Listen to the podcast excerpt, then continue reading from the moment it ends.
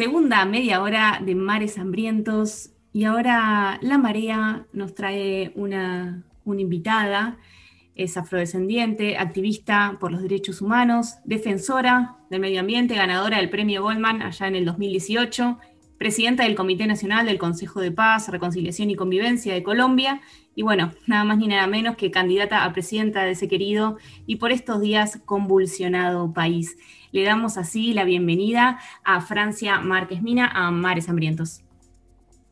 Hola, un abrazo ancestral a todos los pueblos que resisten en Argentina, al pueblo afroargentino, al pueblo mapuche, a todos los pueblos que luchan por la dignidad y por supuesto al movimiento de mujeres de Argentina. De alguna manera le han dado un aire, ¿no? A esta región del mundo con su acción decidida por defender, defendernos del, patriarcalismo que nos destruye, que nos mata, que nos borra, que nos silencia, que nos niega. Así es, la, la región la región tiene que estar unida. Vamos a estar hablando de eso en profundidad en un ratito. Para, para arrancar un poco, bueno, estamos ¿no? en un momento como sin precedentes en la historia de Colombia, con, un repunte de casos del coronavirus en todo el cono sur. Eh, y el pueblo, que por supuesto eh, sale a las calles a pronunciarse en contra de la reforma tributaria. Queríamos preguntarte, bueno, ¿cuál es tu lectura sobre esto ¿Y cómo crees que se le ocurrió al gobierno de Duque que podía frenar semejante tradición de lucha y resistencia en ese pueblo? Bueno, yo creo que lo que aquí se ha gestado va más allá de la reforma tributaria. La reforma tributaria de alguna manera es como la, la gota que, que rebosa el vaso, pero aquí es una lucha por por un cambio, una lucha por una transformación de las situaciones de injusticia, del racismo, de la exclusión, del despojo, de la expropiación, que es una lucha general que por supuesto no empezó ahora en este mes y algo que llevamos de paro, empezó desde hace 500 años y es una lucha continua y permanente por la dignidad, por la vida, por la justicia, eh, antirracista, antipatriarcal, por una justicia ecológica. Es una lucha de los pueblos y la, y la, la reforma solo como le digo, solo fue como esa gota que rebosó el, vaso para el pueblo, decir ya no aguantamos más tiranía. Y pues irresponsable este gobierno y todos los otros gobiernos anteriores que hemos tenido, que han mantenido a la mayoría de la gente viviendo en la miseria, en el hambre, en la desesperanza, en la guerra, en la violencia sistemáticas, estructurales y pues hoy un pueblo representado en esta juventud está dispuesto a propiciar sus propios cambios. Y ahí estamos. Francia, imposible quebrar esa, esa tradición tan, tan vasta, tan profunda. Eh, yo quería como llevarte un poco a otros lugares. Vos hace, naciste hace 39 años, sos una mujer joven, naciste ahí, venís de Cauca. Eh, que es un territorio, para quienes no lo conocen, que es eh, muy cercano y está en el, Océano Pacífico, donde la tierra es riquísima y a la vez, bueno, es vista lógicamente por el capitalismo como una usina de recursos. Eh, ¿Te imaginabas en aquel momento, cuando eras niña, que alguna vez te ibas a ganar el premio Goldman en reconocimiento a la defensa de, de esos y otros territorios y que te ibas a convertir en esta referente que sos hoy? No, para nada. Para nada. Y menos pensaba que mi vida la iba a dedicar a la lucha por los derechos de la gente. Quería ser pequeña, de pequeña quería ser actriz, quería ser cantante. Quería tener fama, pero la fama que todo el mundo busca cuando es niño, ¿no? De los cantantes famosos, de los actores de televisión famosos eso sí, no quería que si llegaba a ser actriz no quería ser la, la, mujer negra que sirve como empleada doméstica en las novelas o que sirve como bruja en las novelas. Quería ocupar un lugar sí de dignidad. Quería, sí, sentirme importante, sí, eso siempre estuvo ahí, pero no, no desde este lugar de, de tener que incomodar a tanta gente, ¿no? a la gente privilegiada. Y pues ahora me tocó este lugar, yo creo que pues me fui haciendo, ¿no? Creo que las violencias que nos ha tocado vivir nos van forjando el camino también, ¿no? Y pues todas las violencias que nos ha tocado que vivir desde muy pequeños, que le ha tocado vivir a mi mamá, a mi familia, a mi comunidad, a mi pueblo, pues, y darme cuenta de eso, me generaron incomodidades, incomodidades con las que no podía vivir, mm. y pues hay que removerlas, y hay que tumbarlas, y eso es lo que hemos venido haciendo, remover todo lo que nos incomode, ¿sí? Porque quienes están bien acomodados, pues tienen que desacomodarse. El, desacomodo es para todo el mundo, no es para, para las mayorías. Y eso es lo que hemos hecho.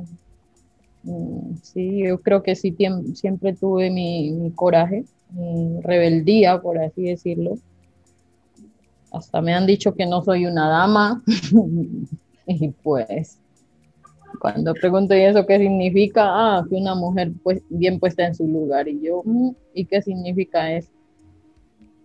Que una mujer que no cuestione, que obedezca. Y yo, bueno, mis ancestros y ancestras nunca fueron esclavos, fueron seres humanos libres que fueron esclavizados. Y gracias a su rebeldía y a su desobediencia, hoy yo estoy aquí.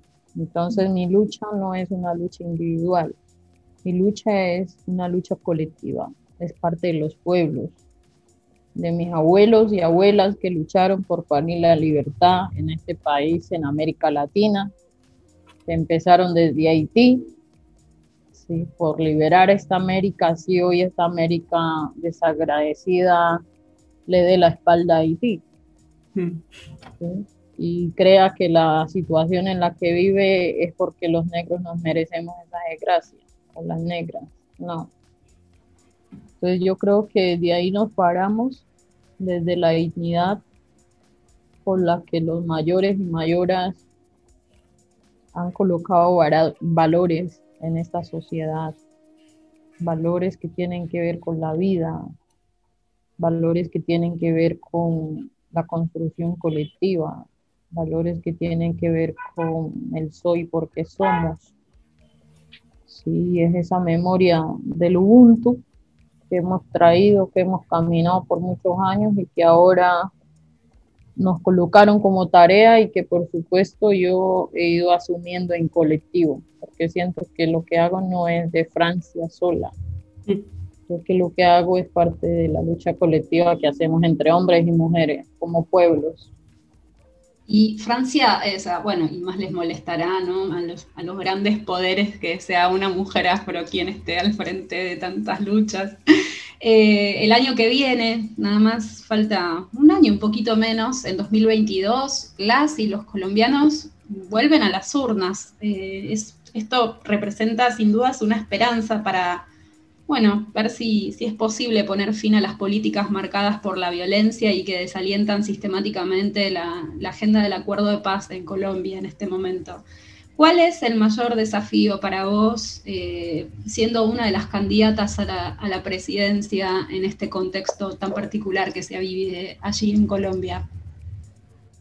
Yo creo que llegar a la presidencia de Colombia no es el fin, creo que es, es el medio y el gran desafío es poder parir una política que dignifique la vida, que nos permita vivir en libertad, andar sin miedos, que nos permita cuidar nuestros territorios como un espacio de vida, que nos permita sentir que nuestra humanidad importa.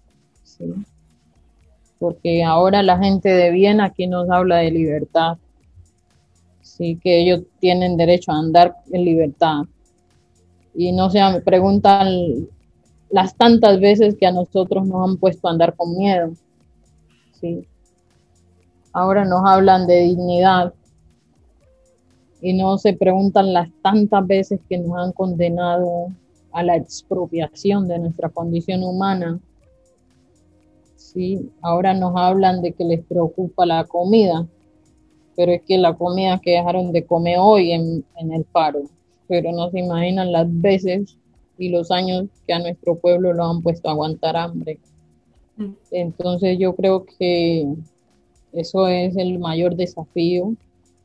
Por supuesto, mm, es un desafío para los pueblos, para los jóvenes, entender que, que ese, ese medio, que es la política representativa y no un fin, pues tenemos que ocuparlo para llenar de contenido la democracia, para profundizar la democracia, para descolocar el statu quo, para descolocar el patriarcado, para descolocar el racismo,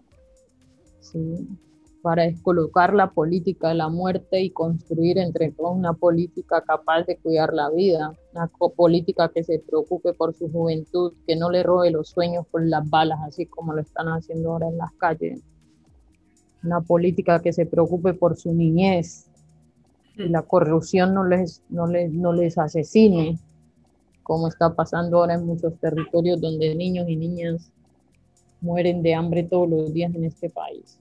Entonces yo creo que esos son los desafíos y pues el mayor desafío es que podamos entender este momento histórico que estamos viviendo en Colombia y que se expresa en varios lugares de América Latina, que podamos construir, ¿sí?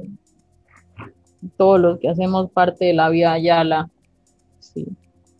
Un mejor lugar, hacer de este rincón del mundo un lugar de verdad que contribuya a frenar la crisis climática planetaria, que contribuya a frenar esa política de la muerte que ha colocado la felicidad en las cosas materiales y se ha olvidado de, de ver la felicidad en la bondad, en la hermandad, en la solidaridad, en la construcción colectiva, en la construcción de familia extensa, en ese soy porque somos.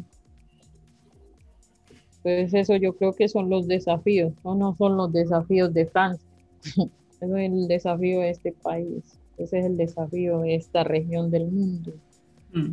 ese es el desafío para toda la casa grande o el útero mayor.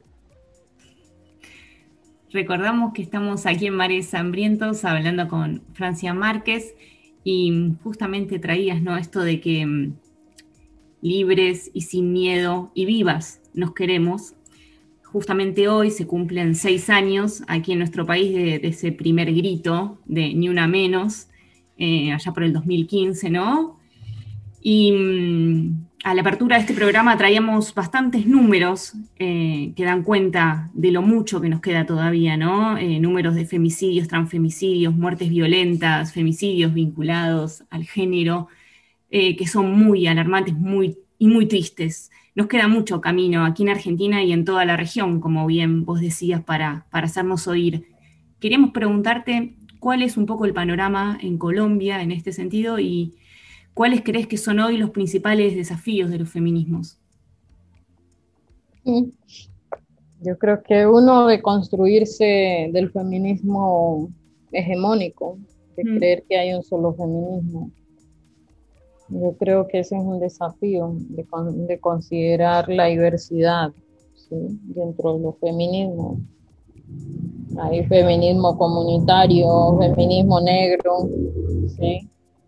Yo creo que un desafío también es pensar que solo como mujeres tenemos la responsabilidad y quedarnos pensando que la deconstrucción del patriarcado sea solo nuestra responsabilidad como mujeres como dice Rita Segato, la construcción del mandato de masculinidad implica trabajo en familia, en comunidad, con nuestros hombres, con nuestros compañeros. Y ese es un desafío, yo creo. Pero el desafío, como dice Angela Davis, es que el feminismo sea antirracista, antipatriarcal, porque si, porque si no, no es, ¿no? la responsabilidad de erradicar el racismo no es una responsabilidad de la gente racializada, es una responsabilidad de la humanidad. Y yo creo que esos son los desafíos más grandes en los que estamos, por supuesto. Desafío es como meternos en la política y no terminar pues reproduciendo lo mismo que, que ha hecho eh, la política que está basada y estructurada por el sistema patriarcal, racista, por esa supremacía blanca de hombres mestizos a nivel regional de la política. Y aquí han habido de esas mujeres que están a punto de romper el techo de cristal, que han llegado, incluso ahora tenemos la vicepresidenta por primera vez. Pero si nos pregunta si nosotras como mujeres sentimos afinidad o el corazón nos palpita con su acción, no. No porque está reproduciendo la política de la muerte. ¿sí? Ahora mismo está reproduciendo la violencia y asumiendo el papel del, del gobierno racista y clasista que tenemos de mandar a matar a la gente, justificando la muerte con que somos terroristas, somos vándalos, somos criminales. Francia, eh, bueno, sin, dudas, eh, muchísimos desafíos que se, que se cruzan, eh, sobre todo esto, ¿no? Si bien, bueno, la vicepresidenta es mujer, y, pero reproduce todas estas lógicas patriarcales y, de poder del mal, digamos para, decirlo sintéticamente, ¿cómo ves el futuro con respecto a, las y les jóvenes en general eh, en Colombia, con toda esta construcción colectiva de los territorios que ustedes están haciendo? Perdón, yo creo que al interior de, de nuestros movimientos, de nuestros procesos sociales, de incluso mm, los procesos eh, progresista, pues toca transformarse también porque el patriarcado y esa política de muerte nos ha atravesado a nosotros. Son 500 años de colonización, de dominación, que no es fácil desprenderse de todo eso.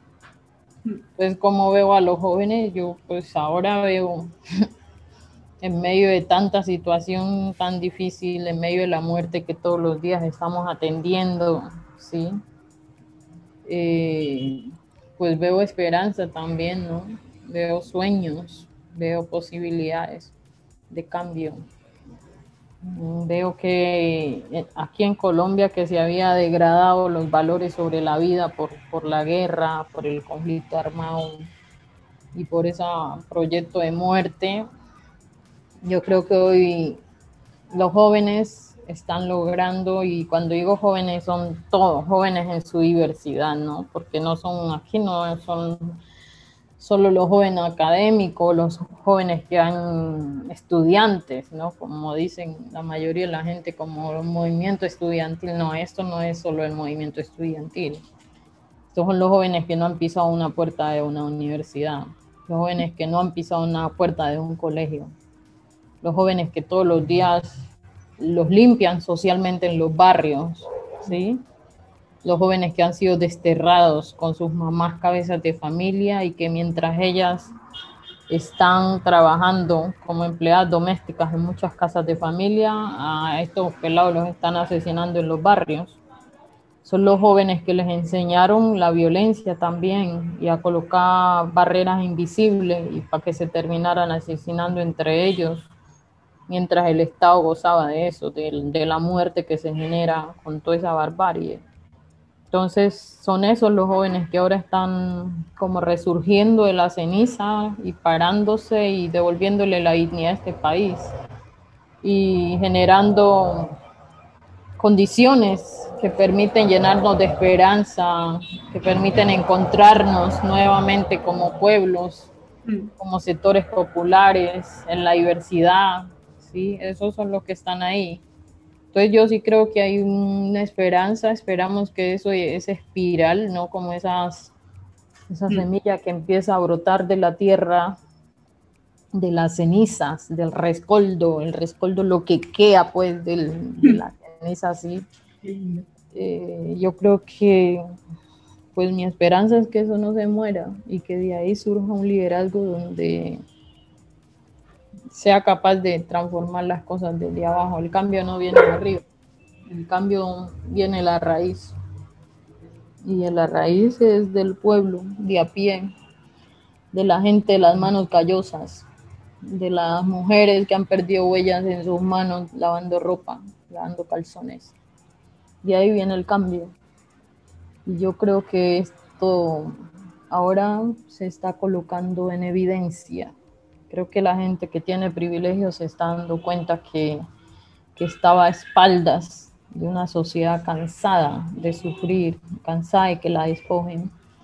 Y algunos lo están reconociendo, otros al contrario están profundizando su violencia porque no están dispuestos a perder los privilegios y por eso los hemos visto también gente de civil en la calle disparando a los jóvenes, gente de civil que ve este país como su hacienda, como su apartamento, como su casa, como su propiedad, ¿no?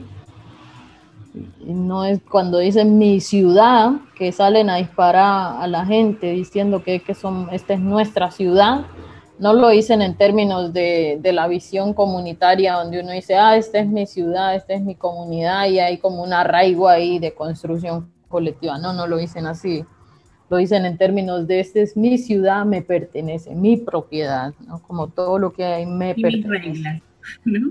Y, mi ciudad y las reglas. Sí, esa es la gente que está saliendo a matar. Sí. Y mm. creen que tienen la razón. Entonces, estos días también el racismo se ha expresado con claridad aquí que tanta gente que niega el racismo aquí en Colombia, a pesar que todos los días asesinan a los jóvenes negros, a pesar que las mujeres negras nos asesinan, nos destierran con nuestros hijos y todo. Todos los días aquí la gente niega el racismo, a pesar que la mayoría que trabajan en casa de familia son mujeres negras e indígenas, las que viven en los barrios populares de las grandes ciudades donde se expresa la violencia todos los días son territorios racializados, pero eso no se reconoce, a pesar que la gente afrodescendiente indígena es la que tiene las necesidades básicas más insatisfechas del país, y a pesar que la gente afrodescendiente indígena sí eh, son las que tienen pues, una posibilidad de vida menor al resto de la sociedad colombiana. Pero esto pasa en Argentina también, ahí también se, se niega a los pueblos negros. Ahí también se niega y se borra las mujeres negras. Esto pasa en todos lados. Total, totalmente, Francia, y, esto que bien decías, ¿no? El, poder, el poder real es un poco eso, ¿no? Cuando se nos cala en las profundidades de, los cuerpos y de las representaciones y no nos permite eh, vernos. Este, gracias por, por traer, bueno, toda tu sensibilidad, tu visión política aquí a, este programa y a compartirlo en comunidad, en, la radio y, que se expandan ¿no? las voces que hay que escuchar. Antes de, terminar, te queremos invitar a hacer un viaje a las profundidades de tus mares, a preguntarte por, eso, por ese momento clave quizás de inflexión en tu vida, a un estado emocional interno en el que viste algo te, te cambió la cabeza Mm, ¿qué, idea te viene o qué proyectos más, de, más personales, vamos a decirle, ¿no? Pero qué proyectos personales que también son un poco colectivos, se te asoman como una ilusión para estos momentos tan particulares que vivimos. Mm. Yo creo que mis, proyectos personales realmente son colectivos. Y pues yo hace mucho tiempo que dejé de pensar en mí en mi proyecto personal, para pensar en nuestro proyecto. ¿sí? Y pues como te digo, yo creo que el proyecto que ahora tengo es el proyecto de, de hacer de estos lugares, de esta parte del mundo, un mejor lugar para todos. Sí, un mejor lugar para vivir, donde el arte nos ayude a sanar donde la educación nos brinde posibilidades a todos, a todos. Una educación también que no se pone al servicio de la muerte, al servicio de la vida. Entonces yo creo que ahí están como esas cosas estructurales, por supuesto. Todavía sueño con cantar. Todavía sueño con ser, con actuar. A veces quiero como buscando escape como actuar, ¿no? Sí. Cantar, pero no tengo mucho tiempo para esto. Gracias, Francia, porque sabemos que el tiempo no te abunda. Eh, encarar ¿no? procesos de, lucha de estas magnitudes implican mucho tiempo y sobre todo para ser coherente entre lo que decimos y lo que hacemos. Así que mm, te agradecemos mucho este tiempo eh, y esta charla aquí en Mares Hambrientos. No, gracias a ustedes, mujeres, y que la juntanza nos ayude a tejer caminos de dignidad, de libertad, de justicia para todos, todes, todas. Y aquí estamos como pueblos y como pueblos no nos rendimos, carajo, y soy porque somos. no nos rendimos, carajo. Te despedimos así, despedimos a, a Francia Márquez de Mares Hambrientos.